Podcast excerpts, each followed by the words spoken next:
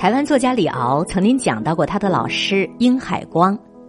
说有一次殷海光正在家里吃饭，忽然间就想到某一个政敌的种种做法，不由得怒火万丈，气得连饭都吃不下去了。殷海光是自由斗士，见到不公平的事儿就气儿不打一处来。后来呢，他不幸得了胃癌去世了。诱发胃癌的原因很多，可是心情郁闷一定是他最重要的原因之一。殷海光只活了四十九岁，而使他天天生气的政敌，人家却活了八十九岁。殷海光没有打倒敌人，先把自个儿给打倒了，他输了，输在生气了。所以，台湾作家李敖就从他的这个老师殷海光身上得到了一个沉重的教训，那就是无论在生活当中你遇到任何事情，我都不生气，我跟你逗着玩呢，我赢你，我活过你，现在我成功了，我赢了。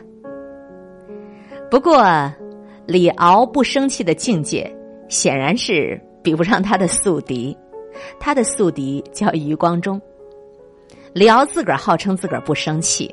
常常会在各种场合痛骂曾经的朋友余光中，悲哀的马屁，臭臭的马屁为你而拍，悲哀的新诗，无耻的新诗为你而写。有人就去问余光中，说李敖天天都给你找茬儿，你从来都不回应，这是为什么呀？余光中沉吟了片刻，回答道。天天骂我，说明他生活里不能没有我，而我不搭理他，证明我的生活可以没有他。你看，不仅不生气，还能够幽默对待，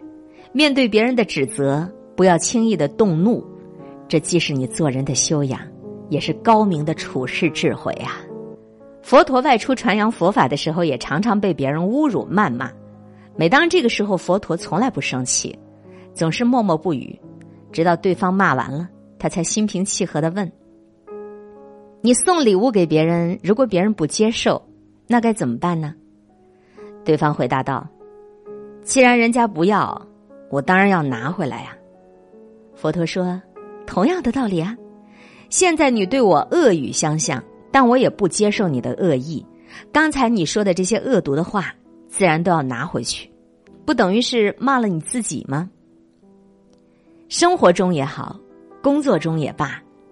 当然总会有人对你说三道四，总会有人对你指手画脚。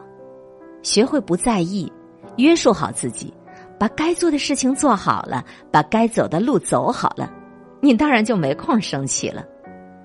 把用来生气的时间去做那些有意义的事，充实自己的事，强大自己的事，然后你回过头再去看看。还有，你发现让你生气的那些事真的都是小事儿。生活中经常自己找气儿生的人叫小心眼儿，经常受别人气的人叫佣人仆人，经常自我生气也常常气别人的人叫俗人，经常让别人生气自己却不太生气的人叫伟人。不论别人怎么气你，你都能够淡然处之，你叫高人。从来不气别人，自己个儿也不生气，那个呀，就叫做真人了。